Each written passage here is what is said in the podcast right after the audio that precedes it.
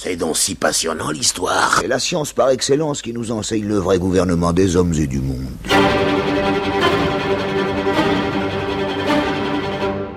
Le Brésil des généraux ou la politique en uniforme.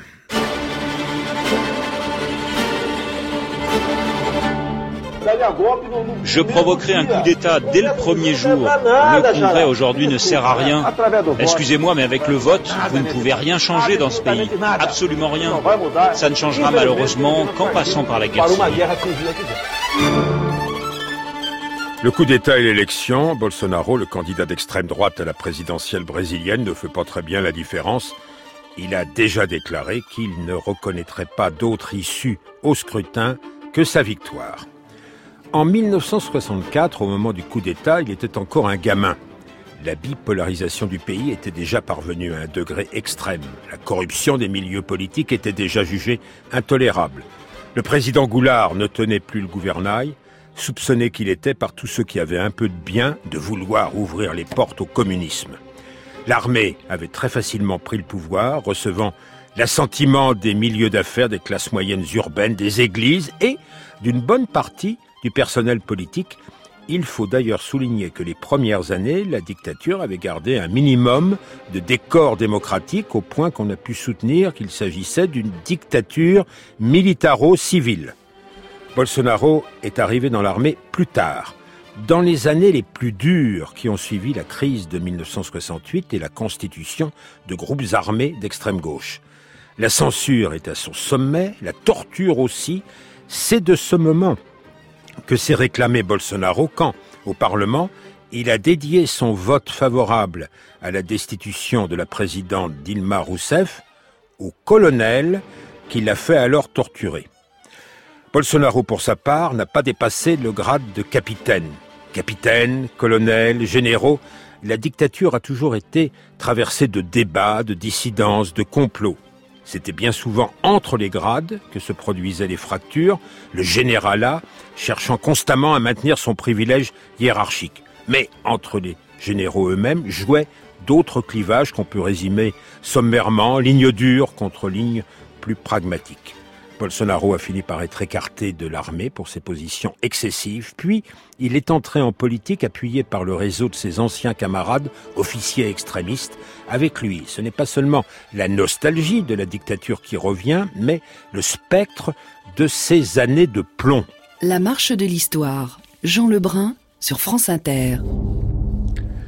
Bochirio, bonjour. Bonjour. Vous travaillez depuis longtemps sur la politique en uniforme, c'est le titre d'un livre de 2016 aux presses universitaires de Rennes. Et actuellement, c'est tout à fait d'actualité votre sujet. Euh, vous faites une prosopographie, enfin une sorte de catalogue raisonné des personnels de la répression. Tout à fait, oui. Des, des militaires qui ont participé directement à la répression politique sous la dictature.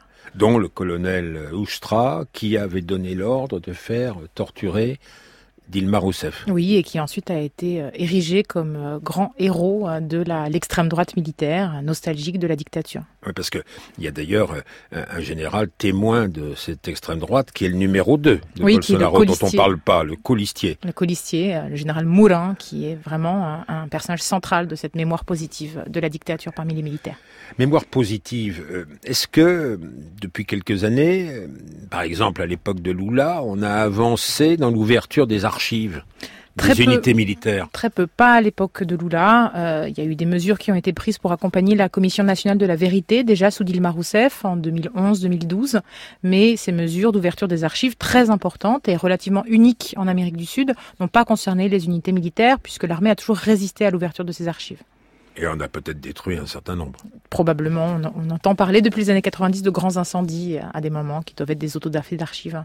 Alors aujourd'hui, en 2018, on revient à un climat de bipolarisation tel qu'on l'a connu avant le coup d'État, dans les années 63-64, quand le président Goulard, qui d'ailleurs n'avait pas été élu en tant que tel, il était vice-président de Quadros qui l'a remplacé, était décrédibilisé au motif qu'il ouvrait la porte au communisme.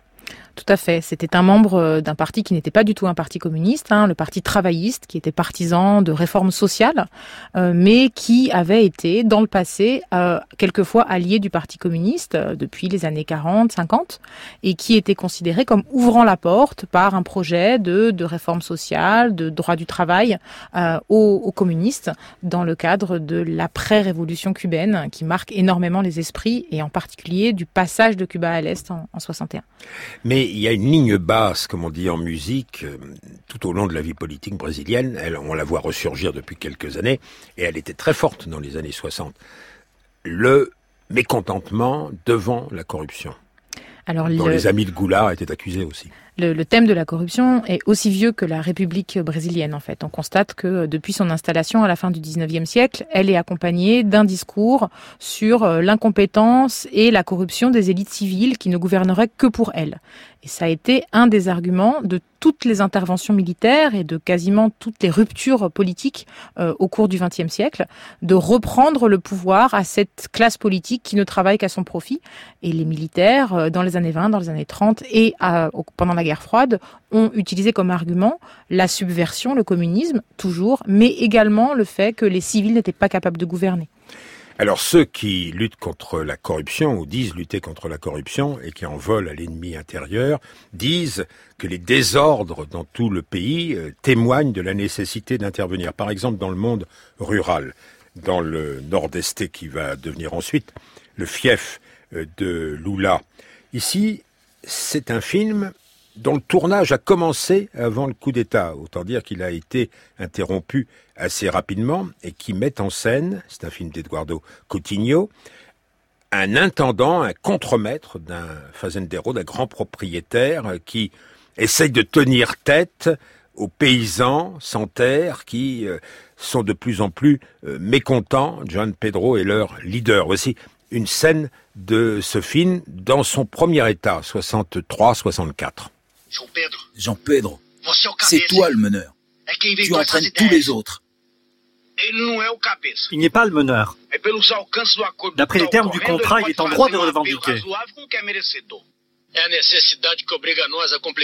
C'est notre situation qui nous y oblige. Eh, monsieur le contremaître, c'est bien ça, et je suis très en colère. Tu es révolté? C'est pas la peine. Ton fils meurt, je le fais enterrer. Ta femme est malade, je la fais soigner. Je fais tout pour vous. Eh, expliquons-nous, expliquons-nous, eh, vous voulez tuer le patron, le contremaître. Ici, ce sont les paysans qui meurent.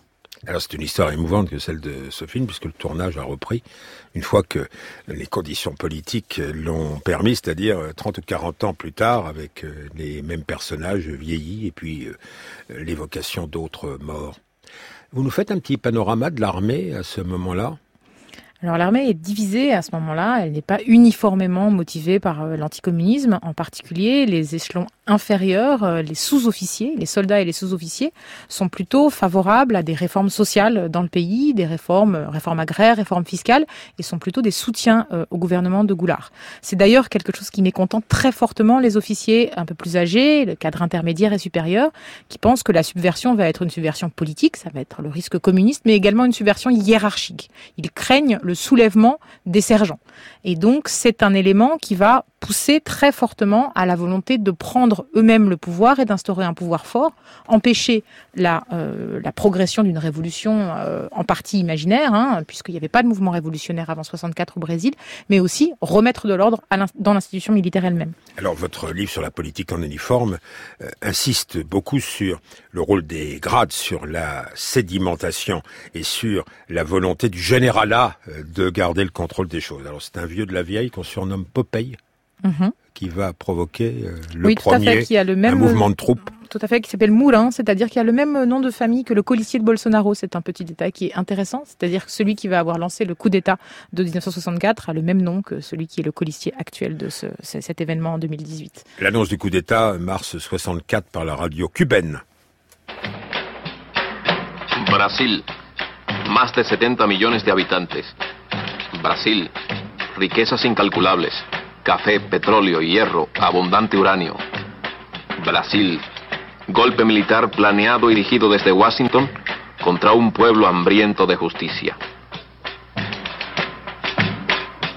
Dans l'interprétation longtemps dominante marxiste, euh, Washington euh, était dénoncé Washington qui mettait en place, disait-on, une politique de sécurité nationale qu'on retrouvait dans beaucoup d'États d'Amérique latine. Vous, vous insistez sur le caractère propre, le syncrétisme national de la dictature, comme il y a un syncrétisme national en tout domaine au Brésil.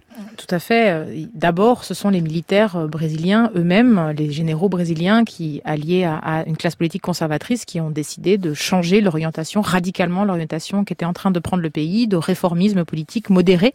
Euh, et bien sûr, ce sont des forces politiques qui étaient appuyées à cette époque-là euh, par plusieurs puissances, et en particulier les États-Unis, hein, qui avaient contribué à, à financer les forces conservatrices et à, et à développer une campagne interne de discrédit de ces forces progressistes. Mais il y avait aussi d'autres euh, acteurs qui étaient importants, hein, en particulier la France. Ah oui, il faut rendre à César ce qui est à César quand même. Notre doctrine de la guerre révolutionnaire, forgée par l'expérience de l'Indochine et de l'Algérie, avait de l'influence. Tout à fait, puisque c'était l'époque où seuls les Français avaient véritablement systématisé, théorisé euh, des pratiques pour euh, mettre à bas l'ennemi intérieur, qu'il soit anticolonialiste ou communiste, à une époque où en fait les États-Unis étaient très enserrés dans l'idée d'une guerre nucléaire qui en fait ne servait à rien et surtout ne servait à rien aux Latino-Américains.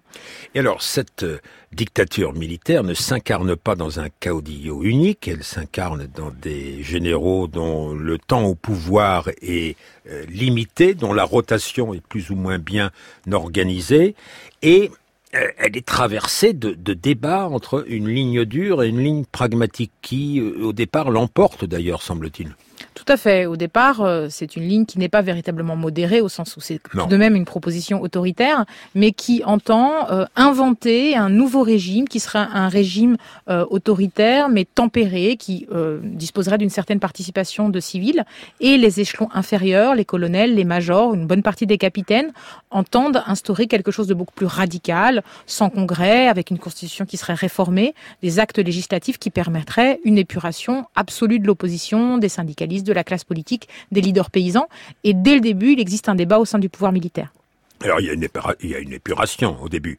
On peut casser par exemple les parlementaires euh, dont on ne vaut plus.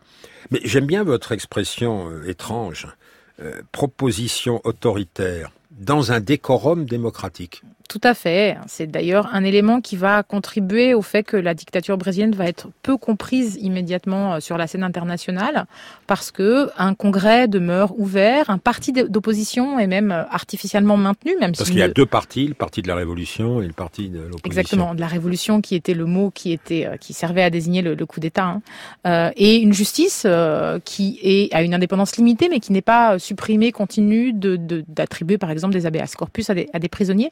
Bref tout un décorum démocratique euh, permet euh, à la fois d'empêcher une résistance franche, mais aussi, d'une certaine manière, et euh, protectrice dans un premier temps seulement pour l'opposition, dans un premier temps malheureusement seulement.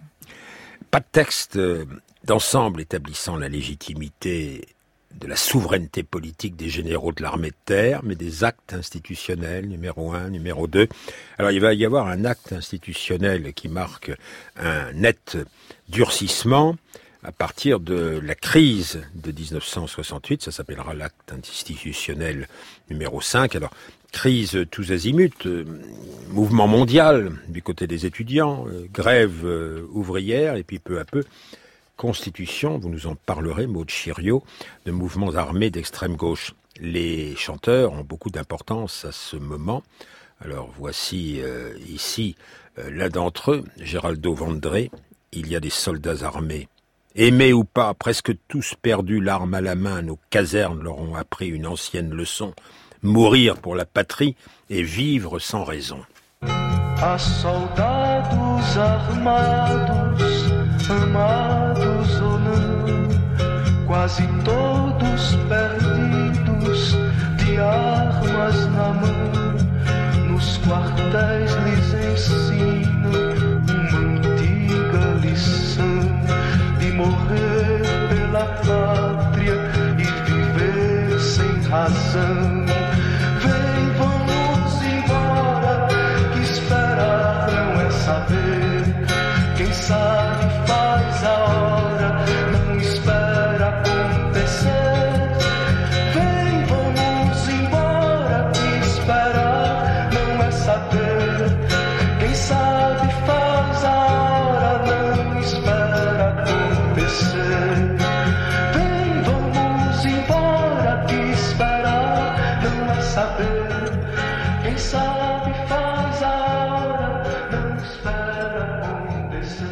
La marche de l'histoire. Jean Lebrun sur France Inter.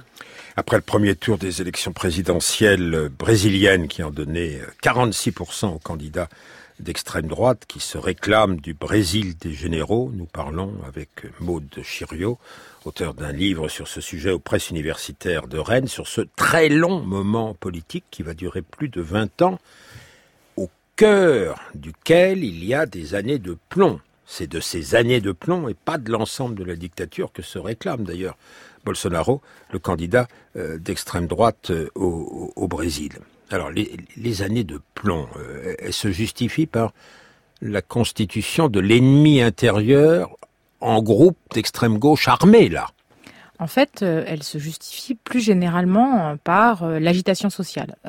bien sûr, à partir de 68 apparaissent quelques mouvements armés, mais ils sont groupusculaires et par ailleurs, des centaines de milliers d'étudiants, d'ouvriers, d'intellectuels, d'artistes occupent les rues, participant au mouvement mondial, mais aussi à une contestation contre le gouvernement militaire.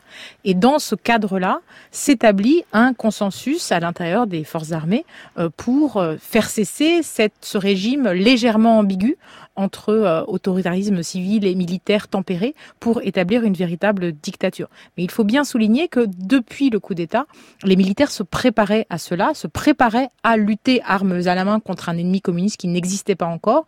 Et quand finalement les premières actions arrivent, elles étaient attendues, préparées. Il y avait déjà un appareil de répression qui était prêt et il s'est mis en œuvre facilement en 68-69. C'est pas facile la transition d'un général à l'autre. Euh, Castello Branco est là pendant deux ans, Costa et Silva lui succèdent, Castello Branco meurt dans un accident d'avion, Costa et Silva a un accident vasculaire et est indisponible. Et c'est au moment de ce durcissement qu'il faut trouver un successeur, un général président. Alors, jusqu'ici, c'était le Congrès qui avait fait semblant d'élire celui qui lui était amené à la tribune. Et là, il va y avoir une procédure, le Congrès est enfermé, tout à fait étonnante. Oui, tout à fait. Euh, puisque les règles apparentes de la démocratie étaient respectées, euh, le, le, haut commandement décidait euh, collectivement d'un candidat et le Congrès validait. Mais comme le deuxième général président est empêché subitement, rien n'était prêt et il n'y a pas de règles établies pour choisir entre les différentes factions de généraux. Et va être mise en place une élection extrêmement étonnante puisque ce sont simplement les généraux qui sont appelés à voter pour élire le prochain successeur. Mais il n'y a pas de consultation des grades euh, intermédiaires? Certains euh, généraux prétendent consulter les grades quand ce sont des généraux qui s'appuient sur les échelons intermédiaires. D'autres, au contraire, refusent de les consulter en considérant que c'est la hiérarchie qui doit, doit, primer. À la fin, c'est un procédure, une procédure euh, improvisée, mais qui va être le choix des plus hauts gradés qui, à cette époque, sont euh, désireux de, de toute façon euh, continuer à durcir la répression et l'autoritarisme du régime. Année de plomb, ça veut dire la plus forte censure, ça veut dire la pratique de la torture, et, parfois d'ailleurs par des tortionnaires qui ne sont pas de l'armée, qui ne sont pas en uniforme, la police intervenant. Tout à fait. La torture a, été mise en œuvre par euh, une police politique qui existait depuis assez longtemps, euh, mais qui, au contact de l'armée, euh, d'une armée bien formée aux théories contre-insurrectionnelles, va moderniser ses pratiques, va torturer de manière beaucoup plus professionnelle, beaucoup plus efficace aussi, hein, en adoptant les techniques françaises de, de cette torture qui n'est pas systématiquement létale et qui laisse survivre le prisonnier suffisamment longtemps pour qu'il parle. Euh, donc c'est une modernisation dans un cadre global en fait de euh, des pratiques de violence et de répression politique qui existaient déjà à d'autres moments de l'histoire du Brésil et qui étaient aussi pratiquées par des polices civiles. C'est votre spécialité maintenant, Maud Tout à Chariot. fait. Tout à fait. Oui. Vous n'en dites pas plus. Euh, oui, si. Euh, L'armée est très unie là, Oui, hein, euh, face à l'ennemi euh, intérieur. Mais l'ennemi intérieur, c'est une pieuvre multiforme. Et on va la trouver, bah, je ne sais pas, ju- jusque dans l'Église catholique. Les, églises protestantes euh, ont toujours été favorables euh, à la dictature dès le départ. La conférence épiscopale catholique, au départ aussi, mais moins après.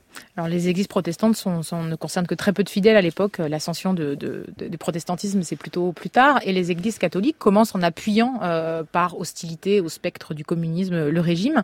Mais peu à peu, par la base et sous l'influence de la théologie de la libération, il va y avoir de plus en plus de prêtres qui vont euh, se tourner du côté des victimes au nom de droits humains, mais aussi par adhésion à la volonté d'un réformisme progressiste et social, et qui vont être des victimes privilégiées du pouvoir militaire. Noël Camara, l'archevêque de Récif, notre mission, c'est le développement humain. À quoi répond ce petit groupe, mais qui a été très documenté, notamment euh, en France, qui s'appelle Tradition, Famille et Propriété? Voici un reportage d'une équipe de Pierre Dumayet euh, en 1971.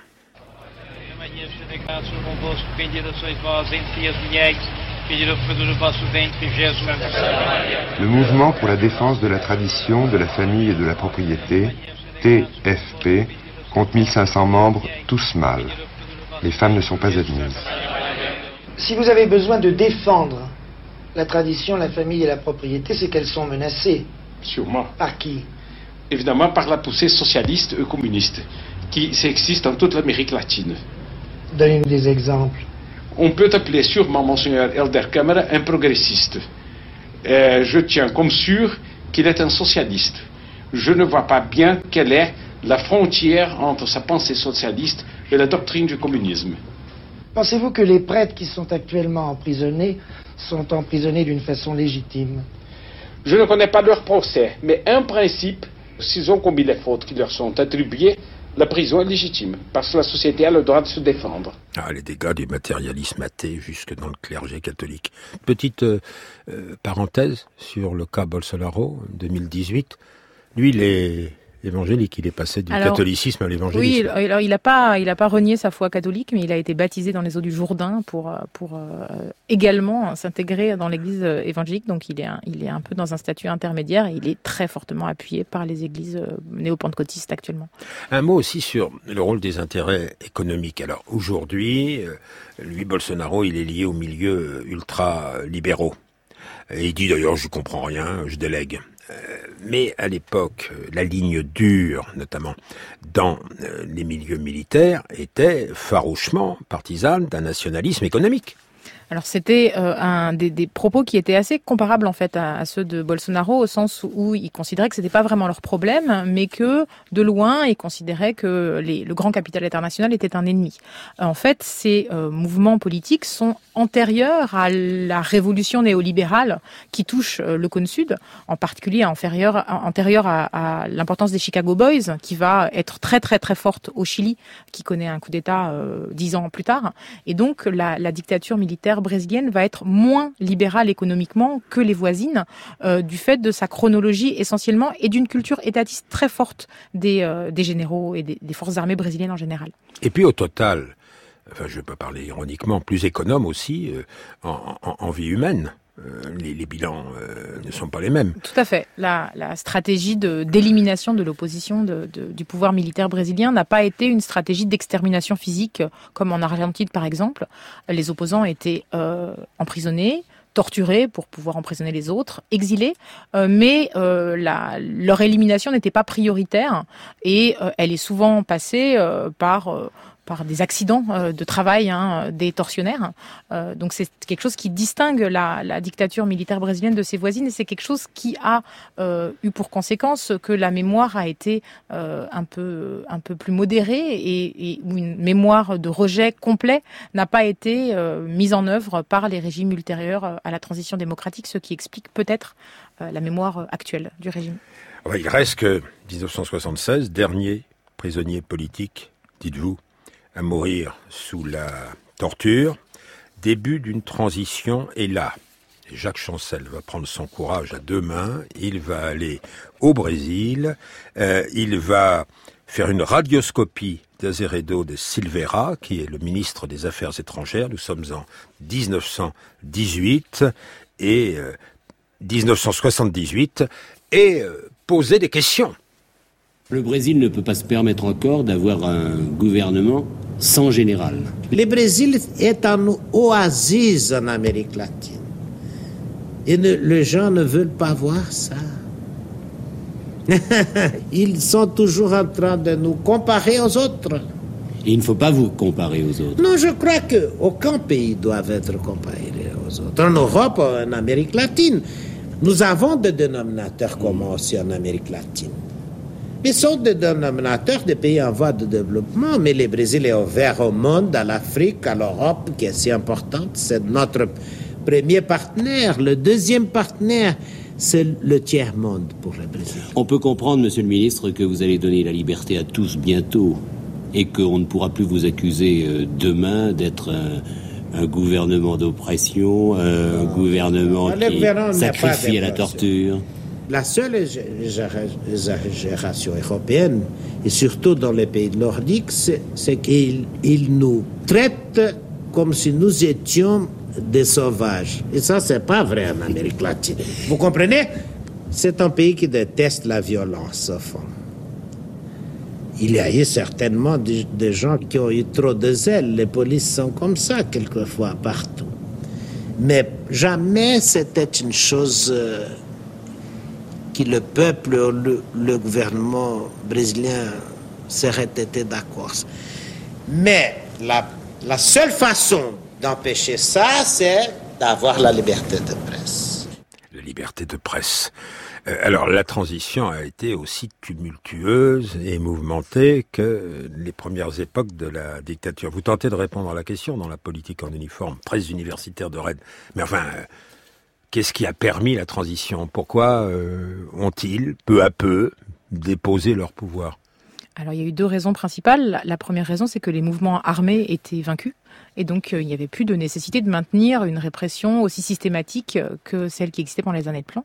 Et la deuxième raison, c'est le retour d'un général issu d'une faction plus pragmatique, plus modérée au pouvoir, le général Geisel, en 74, qui a décidé non pas de remettre le pouvoir aux civils et de restituer une démocratie pleine et entière, ce n'était pas le projet des militaires, mais euh, d'inventer une démocratie sous tutelle, un système politique sous tutelle, sous tutelle des militaires, qui serait un intermédiaire entre un pouvoir autoritaire et un pouvoir démocratique et qui pourrait durer très longtemps. C'était l'objectif des militaires et on peut constater quand on entend euh, le propos du ministre des Affaires étrangères que finalement euh, les discours aujourd'hui de Bolsonaro sont beaucoup plus proches des très durs de l'époque que du pouvoir de 78, pouvoir militaire de 78. Bolsonaro, 46%, Fernando Haddad, le candidat du Parti des Travailleurs, 29%, Ciro Gomez, euh, qui essaye de dessiner une troisième voie, 12%. Jamais il n'y aurait eu un scrutin, euh, s'il y avait eu un scrutin pendant la dictature militaire, une telle adhésion euh, à des thèses d'extrême droite. Non, c'est ce qui est inquiétant, c'est que ce qui se profile au Brésil, malheureusement, actuellement, c'est un régime autoritaire, violent, haineux, avec une adhésion populaire au moins initiale beaucoup plus forte que ce que le Brésil a pu connaître à tous les moments de son histoire, y compris sous la dictature militaire, qui n'a pas été appuyée par. Quand on dit adhésion euh, populaire, on imagine toujours que les classes intellectuelles, formées, euh, diplômées, euh, en seraient dispensées. C'est pas le cas. C'est le contraire. Au contraire, le cœur de l'électorat de Bolsonaro, ce sont les plus riches, et les plus riches sont aussi les plus diplômés. Même si son électorat s'élargit maintenant, c'est, ce sont les, la bourgeoisie. Hein, c'est la bourgeoisie qui est au cœur de, de cette vague d'extrême droite. La politique en uniforme, votre livre de 2016, toujours d'actualité, aux presses universitaires de Rennes. Merci à vous, Merci. Maud Chériot, Michel Béziquian à la technique, Franck Olivar pour la préparation et Valérie Aestaraï à la réalisation.